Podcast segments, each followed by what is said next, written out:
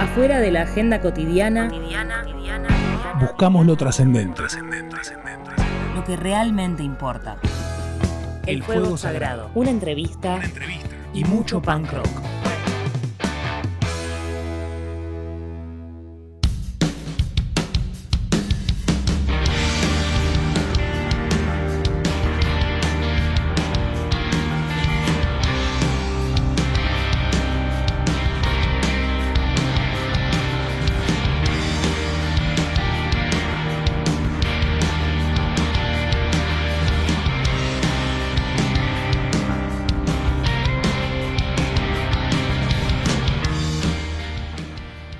Desde hace dos años nos estamos haciendo dos preguntas capitales para nuestra existencia y el devenir del planeta Tierra. Una es, ¿qué es ser punk en el siglo XXI?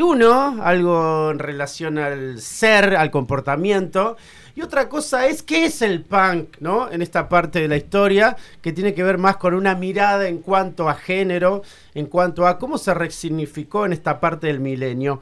Y esto es el fuego sagrado y estamos detrás de esas respuestas a partir de ciertos humanos y humanas que nos seducen, nos atraen, llaman nuestra atención a ver qué pasa y si podemos se- sentirnos también respondidos por ellos. Así que hoy nos acompaña Fulgor, ¿no? Y también el alma de nuestro programa se llama Dani Bisbal, Dani Bisbal en Twitter y también tiene Instagram. Eh, ¿Cómo le va? Muy bien, muy contenta, otro lunes aquí. Sí, y, y la verdad que estamos contentísimos que esté Fulgor. ¿Cómo les va, maestros? Hola, ¿qué tal? ¿Todo bien? ¿Quieren presentar su presentarse? Arranca vos, Nachi. Buenas noches a todos, mi nombre es Ignacio eh, y soy el guitarrista de Fulgor. Eh, y yo soy Alfredo, baterista de Fulgor también. Bueno, un, un placer que estemos acá charlando con bandas. Les Mm. cuento, eh, nuestro mes septiembre, 9 en el calendario romano, estamos buscando la respuesta a estas dos preguntas acerca de eh, el punk, ser punk, pero con bandas, con músicos, gente que sobre el escenario va creando un elemento que nos sedujo desde el comienzo, ¿no? O sea, igual no estamos debatiendo cuándo empezó el punk, se empezó con los Psychos, con Ramones, con. Iggy Pop o los dadaístas en, en el 30. No, no nos importa eso. Nos importa el presente. En ese sentido, responda el que quiera. Eh, ¿Qué les sugiere la palabra punk? Digamos, ¿con qué lo remiten ustedes si tuviesen que por afuera de Fulgor, ¿no? O sea, ¿con, con qué lo remiten? ¿Con algo más de género? ¿Con algo más eh, sonoro? ¿Con algo más de existencia? ¿Con autogestión? ¿A qué le Em, remite esa palabra punk? ¿vas ¿Con escupir? ¿Con qué? Eh, no, mira, cuando nosotros, en nuestros años formativos musicales, nuestra adolescencia, que en nuestro caso fue finales de los 90, principios de los 2000, eh, estaba muy instalada la, la cuestión del punk, eh, los recitales, había muchas bandas, había una escena. Entonces, y el punk también eh, había cobrado como un, un plano más mainstream en general, no era algo tan de nicho como puede ser ahora. Cu- cuando nosotros éramos adolescentes, había punks, o sea, había muchos punks, había rolingas, había metaleros, Sí. ahí estaba como esa cultura de la... Y creo que en general nosotros cuando éramos chicos nos, nos identificamos un poco más con eso, pero yo no sé si eso tiene que ver con el punk. Eso fue como lo, el- lo que nos hizo dar el puntapié inicial, creo yo, a- y a todos nosotros, ¿no? Claro, sí, como el chispazo de alguna forma que, que- que enciende el fuego. Pero también, no sé, desde los medios y de la cuestiones de, de la comunicación, era una cosa que se veía como, uy, la nota del diario era las tribus urbanas, hay punks, hay metaleros. Claro. No, creo que hoy por hoy lo que te identifica, va, lo que nos identifica a nosotros como punk, que fue lo que nos unió, porque yo lo conocí a Alfredo gracias al punk. Sí, verdad. Por un amigo en común que lo vi un día de la primavera con una remera de Ramones y una guitarra. Le digo, maestro, ¿qué onda? ¿Tocamos unos temas? Sí. Así se conocía la gente antes Así de se internet. conocía. la- Claro, no había Twitter, no. Veías a alguien con una remera y le ibas a Y le hablar. ibas a hablar porque tenías algo en común, Sí. completamente despojado de, de toda una imagen, sino la, la cara a cara. Y bueno, en definitiva, a nosotros nos unió eso. No, y aparte con, con Fulgor, bueno, nosotros nos conocemos de chicos, pero después eh, nuestra conexión con Julieta y Titi, que son los otros dos que no están acá, eh, yo en particular los conocí, a Julieta la conocí eh, yendo a recitales. Ella tocaba en una banda hardcore que se llamaba Los Verdaderos. Tocaba la guitarra. Yo, o sea, antes de conocerla personalmente, la conocía ahí. Y a Titi lo conocí, él tocaba en una banda también, hardcore punk, que se llamaba Los Valientes, y yo tocaba también en una banda que tocaba con ellos, que se llama Hienas, y tocábamos juntos y nos conocimos ahí, nos conocimos en una escena mucho, muy como, muy underground, muy aguerrida, viste, con mucho pogo y qué sé yo. ¿Estamos hablando de la escena de, de Capital de Cava? Sí, ¿O de- sí, Ah. Sí. Sí, y alrededores también. Y alrededor, eh, Cava y con Urbano. Y, y a- o sea, nos conocimos ahí y cuando decidimos formar una banda fue, bueno, sacarnos ese mm, esa cuestión de tan de género que había en el hardcore en ese momento y hacer algo distinto. Entonces, como que un poco nos alejamos de esa raíz tan fuerte, tan punk, pero por otro lado creo que lo que hicimos fue bastante punk, que fue decir, no quiero tener más estas reglas que las impone, no sé, el género o lo que sea, y hacer una banda donde te- somos libres de experimentar y bueno, eso. Sí. Sí, sí, siempre una apuesta en común, ¿no? De lo que nos gusta. O sea, con el con Titi también. Yo lo conocí por Los Valientes y a Julieta la conocí porque compartí un recital con Juvenilia, con otros grupos que nosotros veníamos tocando, que ella también tocaba ahí. Y, y bueno, fue una cosa de que la música nos Sí, juntó. todos nos conocimos tocando en otras bandas eh, y bueno, eh, así se dio. Eh, era, es, también es porque bueno, estamos en esta edad, uno cuando, de- cuando hablábamos de esa época es que éramos más chicos y quizás eh, no, no había tanta, tanta relación entre las personas y era bueno, y ver al, al pibe que tenía la remera de Ramones, ir a hablarle y generar un vínculo ahí y ahora es como bueno, ya somos más grandes, ya nos conocíamos y mm, teníamos ganas de hacer esta otra cosa más nueva y la búsqueda fue por ese lado. Che, y bueno, ya dijeron cómo se conocieron, eh, pero quería saber cómo llegó el punk a ustedes. Ah, Ah, hermosa pregunta. Ok. Bueno, arranca vos. Si se acuerdan. Sí, sí. eh, yo me acuerdo patente que era muy chico en la escuela y ya estaba escuchando cosas de la tele, viste, Las los grupos que salían en ese momento, estoy hablando del año 2000. ¿Cuán- ¿Cuántos ya tenías vos? Yo tenía 10, Diez. somos, yo soy del 90, Alfredo también casi. Pasaste del biberón al punk.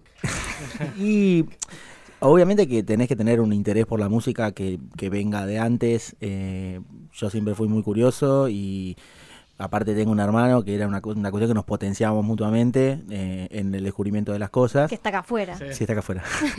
y No sé si se dieron cuenta por el parecido, pero son hermanos, sí. hay una reminiscencia, hay un parecido físico. Y bueno, la cuestión fue a pasar de eso a, a que un compañero para mi cumpleaños número 11 me regaló un disco de los Ramones. Bueno, chau. Sí. El mejor regalo y el mejor amigo. Sí, sí, un genio. Yo lo recuerdo con mucho cariño. eh, y él eh, me dio el disco en vivo de los Ramones, el de Spider-Man. Perdón, perdón, ¿el regalo fue eh, rito de iniciación o de te vio un poco torcido dentro de las reglas y dijo, a vos esto te sos igual que yo, tenemos almas disruptivas? Claramente, sí, eh, los dos, lo que nos gustaba en ese momento era la patineta. Y nos juntábamos Claro. a andar en skate en un lugar en el río. eh, y queríamos ser eso. ¿Y él ahora sigue por el camino de la música o se alejó? No, ahora él, este, la última vez que tuve contacto con él estaba como en una onda, no, cero musical, algo más espiritual. Es Hare Krishna y está Claro, exactamente. en la India. Exactamente, fue para ese lugar. Pero Sí. bueno, hay muchos ¿no? que Sí, en ese camino sí, de espiritualidad. Y no, eh, lo mío también fue, como les dije, en esa época, un poco, sí, también a los 10, 9, 10 años, ya habíamos... Pasa que lo que pasaba era que en 1998-99 el punk sonaba mucho en los chicos, en los, Sí. chi- en los Mm. adolescentes Sí, y, en los, sí. y en los niños también. Entonces yo quizás teniendo 9, 10 años en tercer, cuarto grado, mis compañeros tenían hermanos más grandes que tenían 13, 14 que iban a cemento, a los recitales de dos A minutos, full. de Super Uva. A full, a full. Entonces, ya me acuerdo de eh, que había pequeños compilados eh, en las primeras computadoras que tenían para copiar CDs y se armaban como unos compilados así de Super Uva y demás. Y aparte, obviamente, la iniciación fue Ramones Sex Pistols eh, desde el Vamos. No sé si había un sentimiento de identificarse con decir yo soy punk, pero era lo que nos gustaba. O que quizás justamente por el hermano de algún amigo picaba ahí eh, en uno de, de nosotros Y estamos hablando de que en ese momento era, bueno, yo te doy el CD a vos, los escuchabas en tu casa y así, no había mucha más. eh, y, y sí, y también me acuerdo del primer contacto de todos en un taxi con mi mamá en 1996. eh, pasaron un tema de Ramones, de Adiós Amigos, de cuando vinieron a, a hacer el último show acá. Sí. Me acuerdo que pa- pasaron Cretin Family en el, en el, en el taxi, en la rock and pop, y yo lo escuché y me quedó guardado como en el fondo del cerebro y más de grande volví a escuchar ese CD y aparecí y me, y me acordé, y me acordé de ese primer contacto de cuando era, tenía, 6, 96, tenía 7 años. Eh, y me acordé de eso. O sea, ese fue como el chispazo, pero creo que ya después, a los 9, 10, en ese momento, el punk, el punk era algo que, que- que estaba ahí, estaba presente en los chicos. No era algo tan. Yo creo que los chicos eh, que, que quieren ser punk ahora, en, en la edad que, que es más eh, factible ser punk, que es en la, entre la adolescencia y los veintipico, hoy por hoy yo creo que eh, es más específico para un chico de hoy que interesar, interesarse en el punk que cuando nosotros éramos chicos, que era algo medio, era medio común. Era, bueno, vos tenías tres o cuatro caminos para elegir, podías ser punk, o sea, o ibas por ese camino, o podías ser medio metalero, o lo que sea. Eh, los chicos de hoy que quieren, que quieren indagar en eso, eh, eligen un camino, también ahora tienen internet y todo es mucho más fácil, pero eh, es mucho más de nicho, creo hoy, y mucho más específico em, para un pibe de hoy que, que está sumergido más en una cultura que tiene más, más que ver con la, con la música callejera, el hip hop y todo eso, interesarse en el punk. Por eso, siempre que vemos chicos más chicos, eh, porque seguimos yendo a recitales de, de esas escenas de las que, de las que, no- en las que tocábamos, sí que vemos chicos chicos, siempre yo siento como que valen más, como que son más valiosos los de hoy que los nuestros. Que no tenían ahí servido, después- que no era lo cuando que éramos, tenían cuando que éramos hacer. chicos éramos miles y ahora todos están en otra. Eh, en cambio, los, los pibes que creo que hoy se interesan en el punk, para mí van a tener un camino más, eh, más de ese lado. Mm. Mismo eh, la semana pasada que vinieron los chicos de funerales, hablábamos de eso, de que el- Toqué, hay- toqué muchas veces con ellos también. y Sí, la- la- como que el público es mucho más chico eh, que Sí. nosotros, o sea, zarpado. Hubo un recambio generacional muy bueno. últimamente. Eh, pero está, está bueno porque además las fechas que se están armando, eh, si bien hay algunos festis que tal vez sí o sea, tienen como las bandas de un género más o menos parecido, hay otras fechas que son mucho más eh, amplias en cuanto a lo que se escucha. Sí. Que me hace acordar un poco a lo que leí en el, en el libro de Beto, eh, de La mayor protesta es el amor, que Necro decía, como hacíamos las fechas eh, con otras bandas que nada que ver a nosotros para buscar otro público también. Y ahí es como a los chicos se le abre bastante la cabeza. Sí, pero es verdad que ah, creo que ahora predomina más esa idea de que, de que sea amplio y en la época que nosotros éramos más chicos era como mucho más sectario, era mucho más difícil empujar una agenda así más eh, abierta, eh, por lo menos en, en- en nuestros, en nuestras pequeñas escenitas de cuando éramos niños, Tal era cual. mucho más difícil, pero también era otra época, había como otra concepción con respecto a eso. Eh, me acuerdo que una época eh, los hardcore no se juntaban con los punks, y No. son básicamente lo mismo, pero eran como dos interpretaciones del punk completamente distintas. Hoy por hoy están súper unidas esas dos Bueno, hoy- cosas y confluyen perfecto. Hoy no hay cánticos, digamos, de que se muera un artista No, u otro, no. por suerte. no, no, por Porque suerte no. eso... Claro, nosotros nos criamos con que se muera Obvio. Mick Jagger, era que decían. No, Se muera- Cerati, había que matar que a se muera todos. Cerati. sí. No, y que se muera Mick Jagger también. Se muera Mick Jagger, la puta madre que lo parió, tu yo no me cajón. acuerdo. Cualquier nombre entraba igual en el Mi cántico. primer recital eh, de punk fue Ataque 77 en el Teatro de Colegiales en el 2003, creo. Eh, y, canta- y me acuerdo que se- justo se había, o 2004, no me acuerdo, y justo se había muerto Johnny, Johnny Ramón, esa semana o esos días. Y el cántico era Johnny no se murió, que se muera Mick Jagger, la puta madre que lo parió. Y todo, el- todo el teatro lo cantaba. Sí. Y Ataque no era que tenía un público súper eh, así Sí, núcleo sí, sí. duro. No, no, era, era, era más. Bastante En claro. esa época ya estaban en. Era me- medio, una banda medio masiva. Y así todo predominaba ese discurso. Ahora eso ya no existe, por suerte. Si ustedes tuviesen que decir el, el costado ideológico, existencial, porque hasta ahora hablamos solamente de la parte sonora, digamos, ¿no? Y, y entiendo un poco esto a lo que iban, porque incluso pensando el, día de ayer que tocó en un estadio Green Day, creo que desde Duki hasta, hasta fines de los 90, comienzos de los 2000, nuclearon un poco de- en términos sonoros a una generación. Pero si ustedes tuviesen que decir algo del punk en, re- en- en relación a lo ideológico, a lo político, a lo existencial, algo eso, o tratan como de correrse para quedarse solamente con la parte musical y algo de ese clima, digamos. ¿Cómo, cómo se posicionan ahí? Y lo cierto es que nosotros al punk lo entendíamos más allá de como una cuestión de la tribu urbana que nos tocó, que elegimos, por una cuestión de las ideas que nos transmitía, ¿no? Ah, a ver. Eh, y bueno, desde ya, porque era una forma de hacer las cosas, era una forma de, de- de decir algo que teníamos nosotros que decir en ese momento siendo chicos.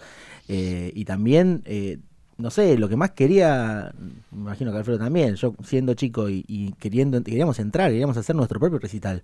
Claro. Creo que eso fue lo que nos, nos La llevó idea, a... la idea de, de la democratización de la música y de que cualquiera lo pueda hacer y todo cuando sos chico y estás empezando es muy atractiva.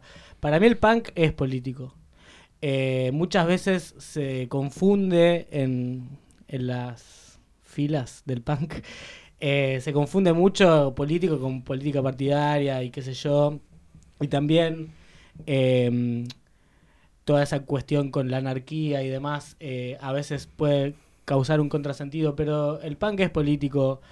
eh, nosotros nos pasamos, o sea, eh, nuestros, nuestra juventud, no sé cómo decirle, Sí. eh, esos años, eh, nos pasamos tocando en recitales en los que se juntaba, eh, que eran gratis o que se juntaba comida para los más necesitados o donaciones o lo que sea.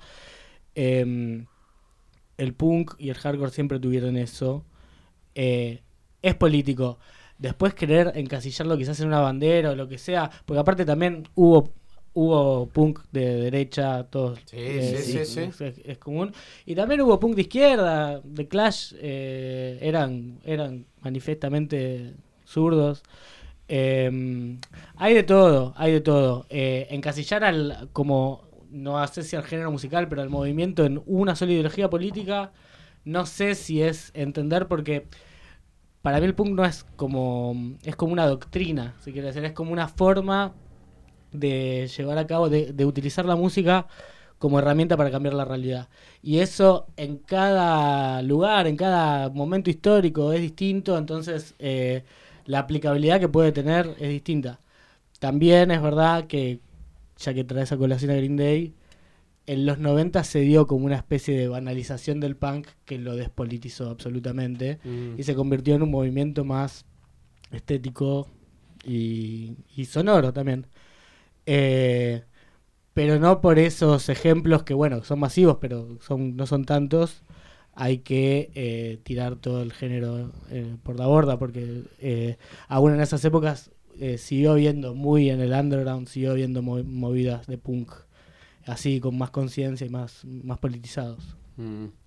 En ese sentido, ¿creen que ahora tiene una presencia política o, o- o depende? Porque yo creo que estamos en un momento de transición todavía viendo qué pasa con eso, pero ustedes como músicos, Mirá, yendo a recitales, viendo a su público, Hoy, ¿Qué en, pasa con en la escena de. O sea, las- no hay muchas bandas de hoy. Porque también estamos en un momento de la música en lo que lo nuevo no termina de nacer y lo viejo no termina de morir. total, me encantó. Eh, en la, yo creo que una, un buen ejemplo de una banda que es punk y que tiene un sonido nuevo y es de ahora es esa banda, in- no sé si son ingleses o de dónde, son Idols, Idles. Sí. sí, Y las letras son, eh, creo que son ingleses. Sí, sí. Eh, y las letras son muy de izquierda, hablan, hablan de, de el acceso a la salud, uh, un montón de, de problemas sí, en sí. el primer mundo que están de hoy en boga. mental, sí, Sí, que están hoy en boga, que quizás en los 90, justamente porque había eh, una cuestión como más de bienestar económico en, en el primer mundo, no se hablaba tanto, pero hoy por hoy hay temas que están en boga y esa banda me parece que tiene, tiene unos abordajes muy buenos. El otro día vi un video de en YouTube, hay un, es- esto es argentino, es un, uno que se llama Café Kioto, no sé si lo conocen. Not. Bueno, lo recomiendo. Tiene muchos videos, muchas cosas. Y tenía un video de Idols eh, y hablando de lo que hablaban las letras. Y lo vi y después de ahí me fui derecho a escuchar la canción leyendo las letras y realmente es una banda que por tener el éxito comercial que tienen eh, tiene como una conciencia pero es verdad son las menos las bandas que, que están comprometidas así socialmente Bueno, pero allá en la época nosotros mismos, o sea, elegíamos qué escuchar y creo que también era un poco por eso. O sea, no nos íbamos, si, si escuchabas punk del comercial y esa cosa, no, no lo tomamos en serio a esa persona. Sí, es verdad, es verdad que ahora en retrospectiva el punk que nosotros pensábamos que no era comercial era bastante Claro comercial que sí, bueno, claro que sí, ni hablar. Pero sí, tenía, sí, pero esa idea estaba, o sea, el- había el punk que te decía, ah, punky de postal, no existí. claro, Punky de postal. Sí, Me sí, encantó. sí, esa, esa Sí, sí. resalida, esa resalida. Y era muy difícil porque nosotros éramos chicos de, de, de clase media acomodada, de capital, que, que no sé, era, era difícil defender algunos ideales eh, cuando estabas parado ahí, sobre todo porque era un momento en el que el punk, primero había mucha violencia y aparte había... Había grupos que eran realmente como pandillas que eran como muy marginales en los Claro. recitales. Entonces, no te hacían sentir que vos no eras no eras punk, no eras nada. eh. Totalmente. Te hacían correr a Sí, la salida sí, de los sí. Correr porque te, te pegaban. Sí, Y- un cadenazo te podías ligar. Claro, un cadenazo. Y entonces eso también movía un poco el eje de la discusión de, bueno, ser punk o no ser punk, no sé.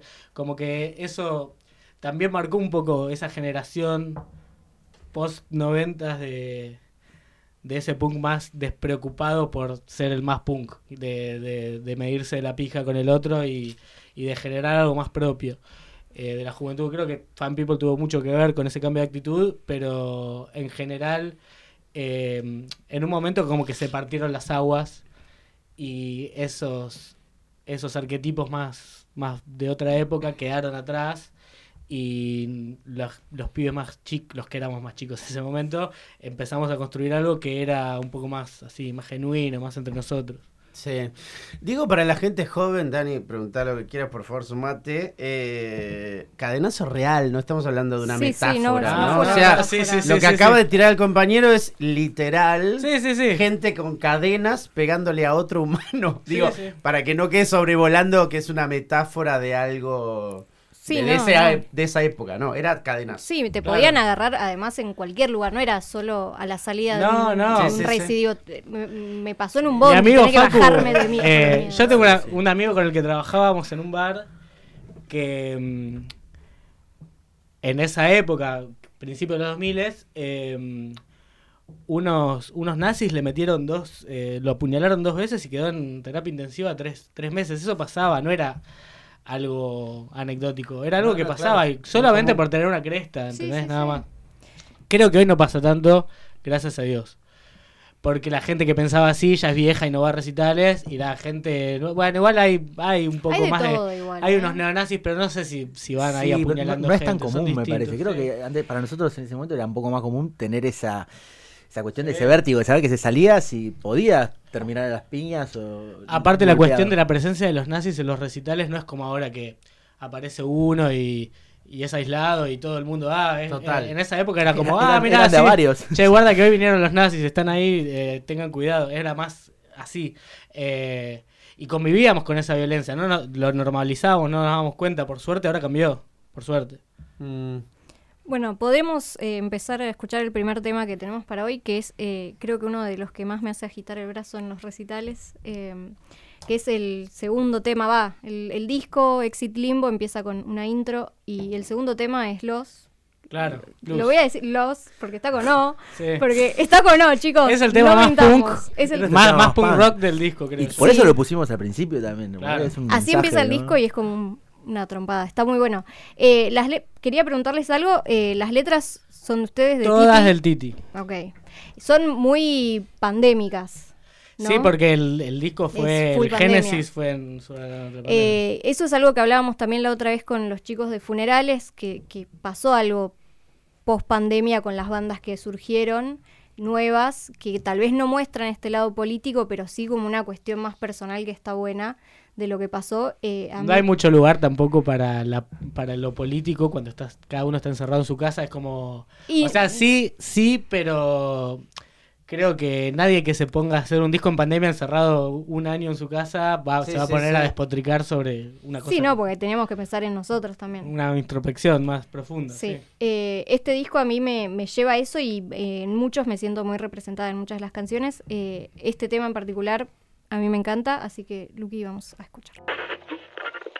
Sacarse el cassette. Buscar la verdad. El fuego sagrado.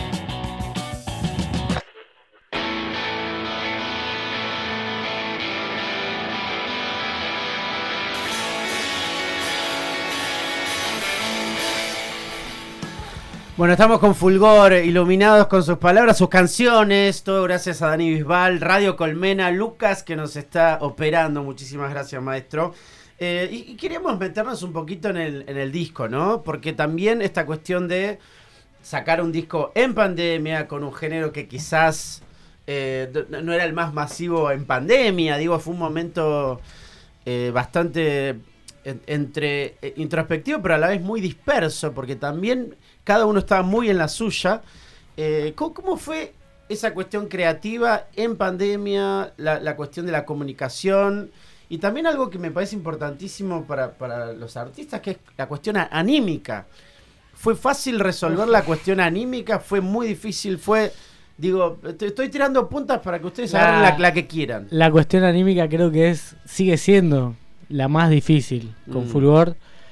Eh, creo que porque el, porque la banda fue medio engendrada. también fue el, primer, la primera juntada, la primera idea fue antes de la pandemia, pero todo el génesis de, de ponerse el disco y todo fue en pandemia. Y creo que se nota en las letras también. La idea, por lo menos, eh, no lo quiero parafrasear a Titi mal, pero creo que la idea de eh, en un momento tan oscuro hacer letras que, que sean positivas. En general veíamos que la tendencia de en toda la música que había en ese momento era más hacia abajo, más Sí. negativa y no sé qué. Y en ese momento de estar encerrados y todo, eh, más allá de la música, eh, el tema era ese, era, era meter una, una onda un poco más para arriba, más, más positiva. En las letras y se, En, la- se nota, en las letras pero sí. musicalmente la- es- en la- no, musical, Mm. el, el disco, como era una banda recién conformada y justo arrancó la pandemia, fue más como un ida y vuelta, llevar bases, traer, como en, la- en la- en- en- nos juntábamos a ensayar en una sala que eh, rompía las reglas de la cuarentena y nos dejaba ensayar ahí, en el momento que no teníamos sala propia todavía. Y ahí surgieron como las primeras bases y las primeras cuestiones musicales pero siempre mm, la idea del mensaje con las letras era ese, era que sea algo positivo, justamente porque veíamos que mm, estaba, estaba todo lleno de mucha negatividad y había que contrarrestar un poco eso. No, está bien, pero sonoramente también, digamos. Sí, no- sí, no- también, también obvio, no pero son sonoramente se dio, sonoramente se dio así. Lo que- Claro. no sé si lo pensamos. Sí, creo que es la conjunción de un montón de, de recorrido nuestro, de, o sea, de Titi y de, todos nosotros en particular, que confluye en eso de una forma. Fue orgánico, fue como, bueno, mira, nos gusta así, nos sale así y vamos a registrar esto. Ahora estamos haciendo cosas nuevas y que por ahí ya es un poco más jugado, no tan cancionero de esa forma y nos gusta, estamos como con entusiasmo de, de poder registrar eso, bueno, lo antes posible y seguir para adelante. Sí, Ayer- se viene, se viene el segundo. se viene el segundo. Ayer eh, se cumplió un año de que empezamos a grabar el primero, con todo lo que eso significa, grabarlo, editarlo. la primera vez que grabábamos también. La primera vez que grabamos juntos. Y, y bueno, a la distancia yo veo que pasó un año y para mí fue un montón y creo que ya lo que va a venir va a tener toda otra impronta. Sin perder, por supuesto, la esencia de que seguimos siendo nosotros cuatro, ¿no? Eh, pero nada, todas las ideas y las cosas que está trayendo Titi están buenísimas. También y- se da mucho que en Fulgor eh, confluimos quizás eh, como cuatro ideas distintas de como que no somos cuatro personas que dicen les gust- que son fanáticas de una banda y se hacen una banda para sonar como esa No, es que eso se nota porque es lo que decía recién Nacho, como que, tipo, vos, le- vos escu- va, a mí me pasó la primera vez que escuché Fulgor que decía, ah, este, te- este tema me suena a tal banda, y de repente Claro. esto a otra, y este sonido y no sé qué, y mismo en vivo hay cosas que en el disco no, No, sí, obvio. Sea, siempre no, eh, tenemos como una regla de siempre en vivo tocar temas que no estén grabados, aunque sea uno o dos, porque... No, eh, no, pero digo, ponele, hay coros que, que hace él Sí, que no, sí, sí. en el disco no se escuchan y que están buenísimos. Sí, sí, que no, lógico. no están- no existían en el No, disco. claro. No, no, claro, claro. Fue, fue medio también cómo, cómo fue creado. Eh, también nos pasa de que mm, el proceso de, de componer también es medio un tire y afloje entre cuatro personas que tienen cuatro visiones distintas de lo que está bueno y lo que no. Y termina quedando en un lugar las canciones que creo yo que podés detectar alguna influencia, pero... Pero por eso es el Mm. sonido nuestro. Claro, claro, por eso. Eh, que me parece que em, yo no lo veo tanto. em, en general, cuando veo bandas, veo, veo la influencia muy clara. Y me da un poco de orgullo que Fulgor sea. eh, y no se salga de esos casilleros. Es que también es muy difícil meterlos en un género, eso es lo que me parece más interesante Sí. de la banda y por lo menos lo que a mí después de tanto tiempo de escuchar indie, y es algo que venimos hablando mucho con, con Walter, es eso, de repente escuchar algo que decís, ah, pará, esto no suena Bueno, nada bueno, escuchar". nuestros amigos más punk dicen dicen que, que somos somos re indie, re indie mal.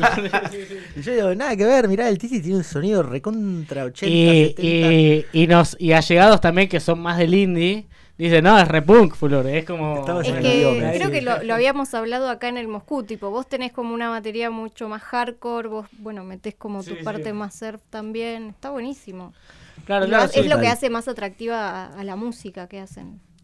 sí sí y nos y también era un poco eso era como una de las de las eh, consignas implícitas que había era eso no Claro, ahí despojarnos de, de lo que no suscribir a las reglas de, determinado género, sino bueno, si hay- pinta hacer un tema lento, un tema lento, si pinta hacer un tema medio punk, lo hacemos y así. Eh, y de hecho ahora en el disco nuevo hay unos temas que están también eh, bien volados y que no tienen nada que ver con nada. Y ahí están y, y es la idea, la idea que, que continúa así. A, a mí me gustaría detenerme, perdón que ustedes están pensando en el futuro, ¿eh? pero me gustaría detener un cachito en el, en el disco, digamos, ¿no? Sí. Ah, sí. Recién comentabas un poquito acerca del proceso creativo, las, las tensiones en el mejor sentido, ¿no? Sí. Tensiones creativas que son la- las mejores. ¿Cómo, ¿Cómo se resuelven? Porque también eh, te escucho hablar y pareciera también que había una urgencia porque salga, por volver a tocar o, o por lo menos probar el vivo de Nos, esas canciones. nos ¿Qué- pasó que en, Sí, como era, era la mitad de la pandemia, teníamos creo que 14 temas eh, para grabar. Sí. Y dijimos, bueno, pandemia, tenemos un montón de tiempo ilimitado para grabarlo bien, meternos al estudio y Claro, no salir, sabía cuánto iba a durar la salir pandemia. como un Sí. disco, con un disco de 14, 15 temas así eh, gi- eh, gigante, que aparte ya no se, no se estira más que salgan discos grandes, ¿viste? En general ahora los, la los artistas, no sé, sacan simples o EPs. EPs, cortito.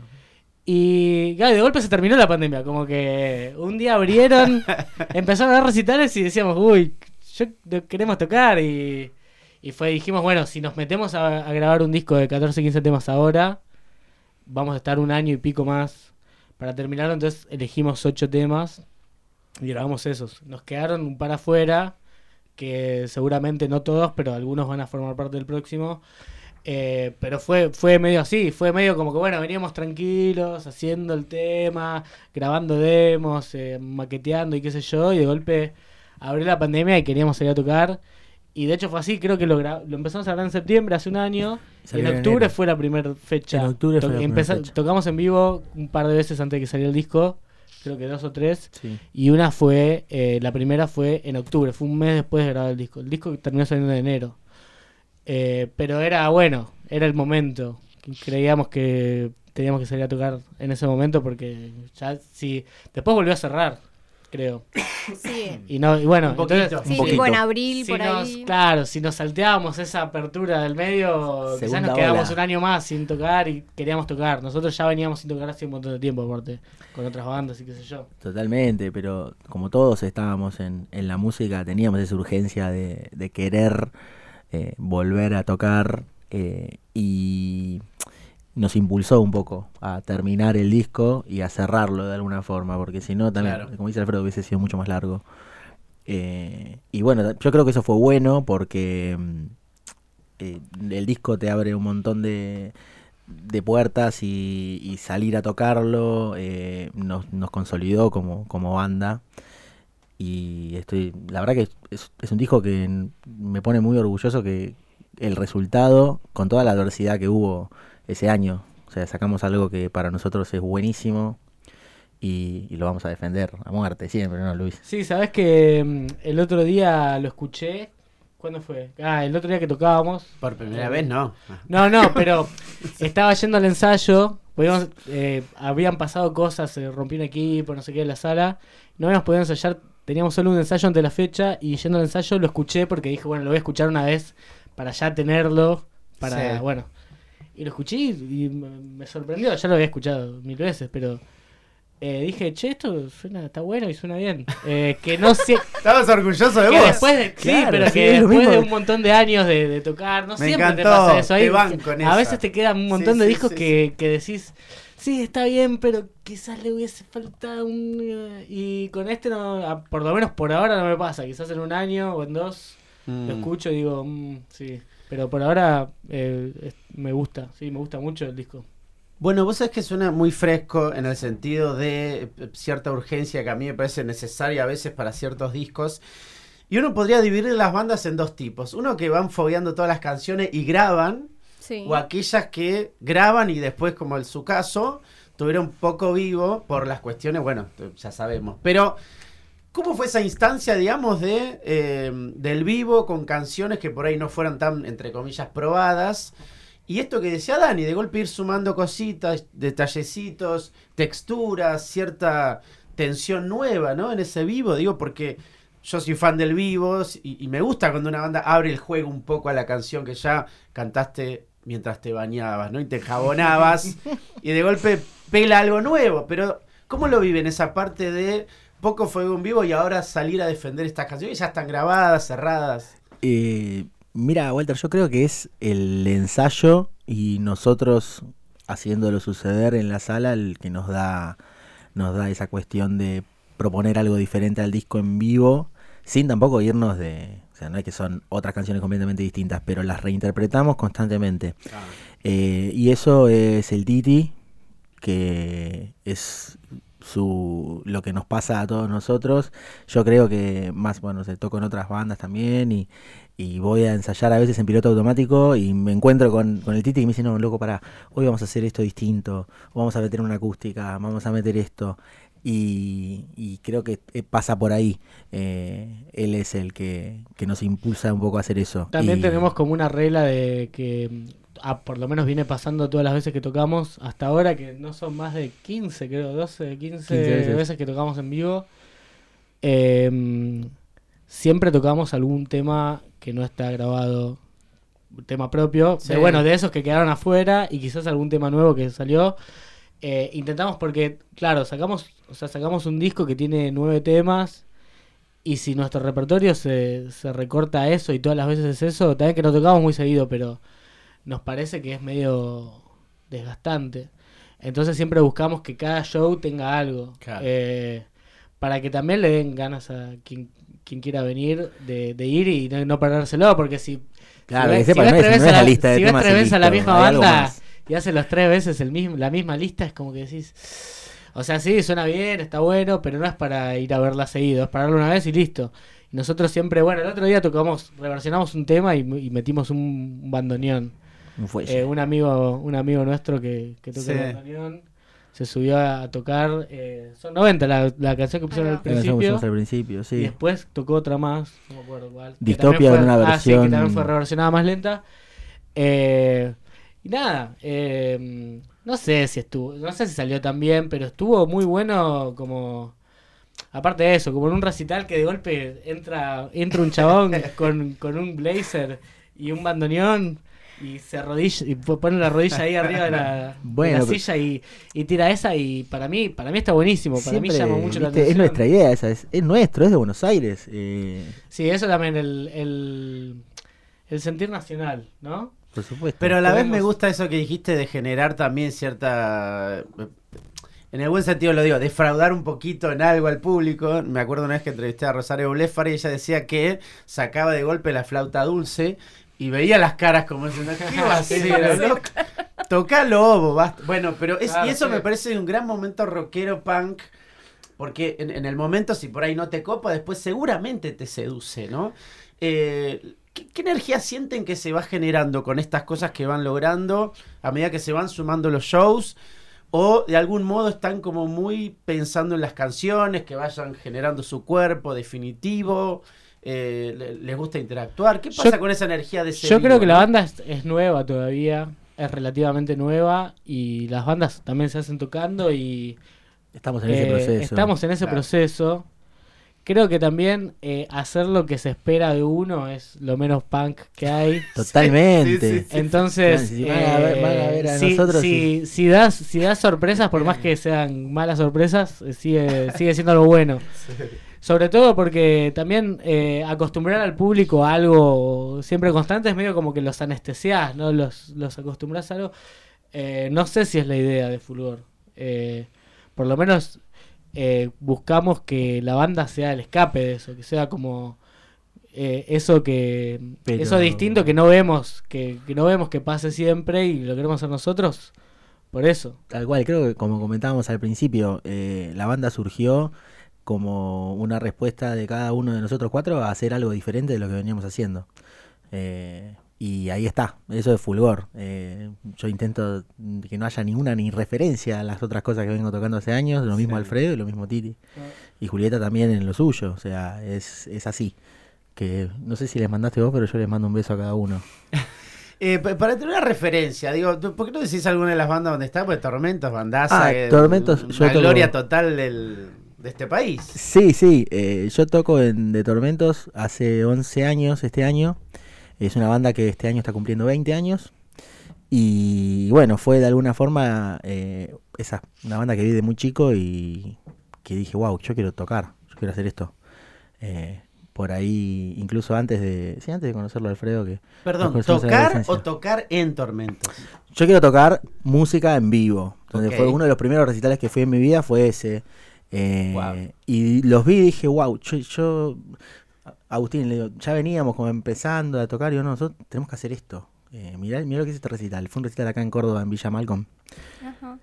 Acá, no- acá nomás. Y, y ahí eso, ese fue uno de, de los chispazos de iniciación. Igualmente, eh, también eso, ¿no? O sea, Fulgor fue juntarse con, con todos músicos ya que los quería y los admiraba por lo que El venían Messi, haciendo. el Messi tiene un sesgo muy particular con el surf. eh, y a veces en Fulgor crea tensiones porque le decimos el surfito. Porque Claro. Cuando me parece, cuando se escucha, tiene, tiene muy incorporado el el Claro, sí, shade sí, de- sí, de- de la- de- Claro. Eh, y a, ve- a veces está bueno y a veces eh, eh, no es que no está bueno, pero sentimos como que, bueno, quizás hay que darle... Está po- no está muy marcado. Hay un Bien, temita. gracias. Sí, pero eso, eso es gracias... Hay un eso- es temita un ahí trabajo. con un Eso- corito. ahí. Eso es un, pero eso es un trabajo de meses. de decirle, no, Messi, no, eh, acá no, cortala. Sí, sí, sí. Y sí, totalmente, totalmente. sí, Lo pero admito, en, es así. en eso también, así como yo también vengo de tocar así muy fuerte y demás, y, y de golpe tener que experimentar con un rango dinámico, tocar más, más lento, tener más atmósfera, todo, eh, me, me cuesta también, me cuesta. Y si bien la influencia principal de cada uno permea, se, se, se nota en el disco, en general también Fulgor nos dio una oportunidad de, de como de madurar musicalmente y de hacer algo distinto a lo que veníamos acostumbrados, que me parece que es rico también para nosotros individualmente como músicos y como, no sé, artistas. Me da cosa decir artista, pero... Sí, pero era una necesidad, cargo, es una Es necesidad. lo que es, es lo que es. O sea, agarraron lo que Tocar ya la batería tenían no y es arte, es deformarlo. Está Sí. bien. Sí, Em, sí, tal cual. De hecho, bueno, ahora vamos a escuchar el tema que yo digo que tiene la guitarrita más que ¿Cuál, es cuál, Umbral. Uh, ese sí. Tiene, y de hecho es la que en, en vivo están los coros, que Claro, los son coros. bastante... Los coros del Messi que no llegaron al. No al llegaron disco. al disco. De dar el toque final, me parece. A mí me encanta sí. en vivo. No, y justamente está bueno cuando una, cuando una versión en vivo tiene algo que la versión de estudio no tiene y solo es la de versión en vivo. El día de mañana cuando grabemos un disco en vivo, quién sabe, va a Muy buena. quedar Planazo, registrado, ¿eh? pero por ahora es solamente para la gente que va a tocar, a vernos en vivo. Bueno, no quería spoilearlo, pero sucede. Eh, nada, este es uno. Este, este es el tema que me convierte en una persona que va a la cancha y sacó. Esta, este tema me saca en vivo, sí. Me convierto en otra persona. Eh, bueno, vamos a escuchar Umbral entonces. ¿Cuál es tu fuego sagrado? ¿Cuál es tu fuego sagrado?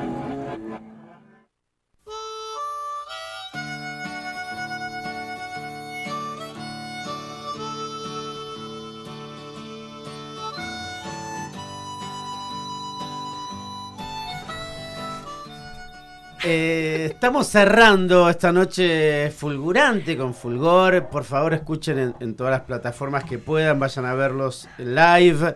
Y un- una de las, una de las últimas preguntas que, me surge, eh, he- hemos recorrido por suerte muchos temas esta noche.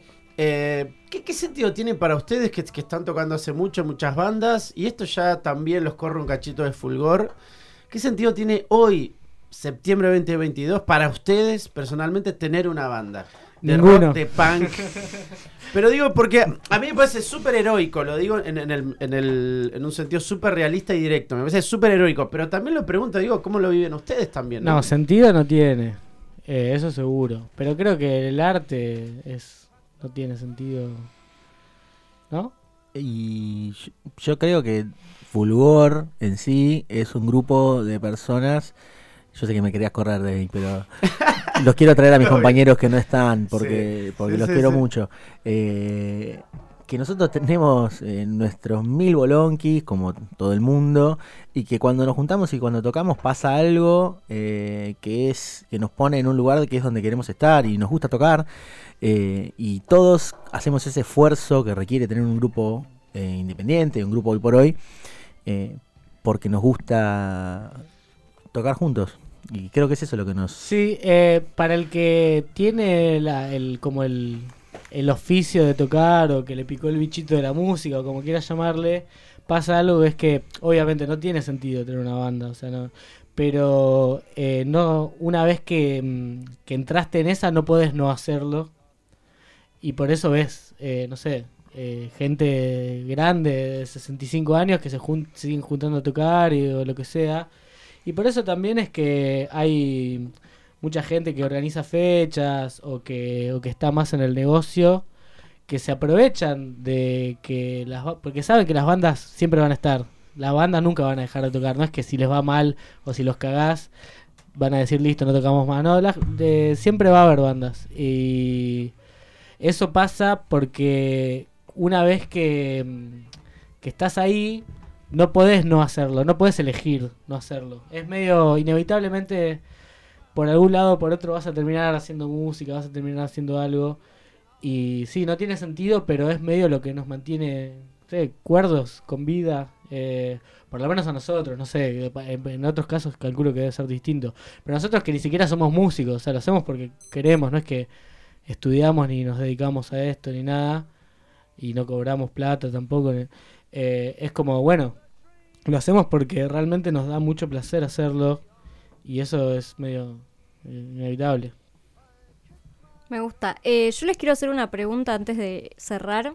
Que la otra vez no me acuerdo a quién se la hice y lo dejé medio. A Martín Droguey. Ok. Una banda para elegir de acá al fin de sus tiempos. Una. Anda vos primero que yo tengo que pensar un rato. Puede Una. ser tu banda también. ¿no? Bueno, O muchas gracias Radio. Colmena. no, eh, la banda que para mí me cambió y me dio ganas de, de hacer música y me mostró el camino del punk, el camino del surf, el camino de todo fue Ramones, esa es mi banda para siempre. Después, nada, uno se interioriza y ya está, ya me leí todos los libros, ya sé que Johnny era esto y que Joey lo otro y ya está, se pierde eso. Pero a mí me abrió todo. Todas las puertas. ¿Qué dice? Me está diciendo que por ahí estoy saturando un cacho, ¿no? Ah, ok, te estás acercando mucho. Ok, gracias. Y yo una banda, no, no sé. Pero dale, decí Green Day y listo. Ah, sí, no me gusta Green Day, no. Em, Tengo que elegir una. Una. La que primero te venga ahora mismo a la mente. Marzo del 76. Búsquenla. Ok. Bueno. ok. Me encantó. Me gusta, me gusta dejar ahí La- la una, y- una porque si estamos hablando de punk, creo que es una buena banda punk de acá que poca gente la conoce y está buena. De una. Bueno, a escucharla entonces. Buenísimo. Bueno, de mi parte, agradecidísimo. Aguante Fulgor y, y todo el aire de, de la querida, una de mis ídolas, Dani Bisbal. Eh, bueno, para cerrar, ah, como nuestro programa se llama El Fuego Sagrado, les queríamos preguntar, puede ser de manera individual, puede ser de manera eh, fulgor, eh, ¿cuál es su fuego sagrado? Yo diría que el fuego es uno y yo soy uno con el fuego, ¿no? Sí. Hoy, hoy venía escuchando y dije, mira, justo, no, no, es la- o sea, los vengo Hay una, escuchando. no, hay una, hay un universo simbólico de Fulgor donde Sí. el fuego y la luz son eh, elementos clave. Y me parece que si quieren saber el fuego, tienen que escuchar el disco y van- van a Atentamente. saber. Escucharlo atentamente. claro, no claro ponerlo está. de fondo mientras toma mate y hace otra No, no, sin mate, sin mate. Eh, Sentarse y escuchar un disco como antes. Que era lo que. Ponerse, eh, Claro. Es un disco para, para mí, para escuchar con auriculares, ¿eh? claro, sí, sí. Y abrir el, el, el librito y leer las letras. leer las letras. Y, y O en Spotify. ver ese recorrido que, que- que hacen las letras. Son varios En estados, estados de ánimo. Creo que hay tres En temas que Bandcamp tienen están Bueno, las sí. letras. En algún lado están las letras y Mm, eso. se Hay van que en- escucharlo con, con atención. Sí. Se van a encontrar con problemas, se van a encontrar con demonios, se van a encontrar con ahuyenta demonios y con caminos para seguir las flechas. Y Con laberintos. Bueno, bueno, sí, sí. un beso a Titi y a Juli, por favor, los quiero mucho. Eh, Bueno, y después... La próxima venimos los cuatro. Por favor, sí. Eh, y después, bueno, si quieren presentar el tema con el que vamos a cerrar, que es Ahuyenta Demonios, si tienen algo para decir de- del tema, de si representa algo para ustedes. Vos, vos, no vos. Un Eh, poco creo uno, que creo que fue algo así de lo que medio en chiste, medio de verdad estaba diciendo recién.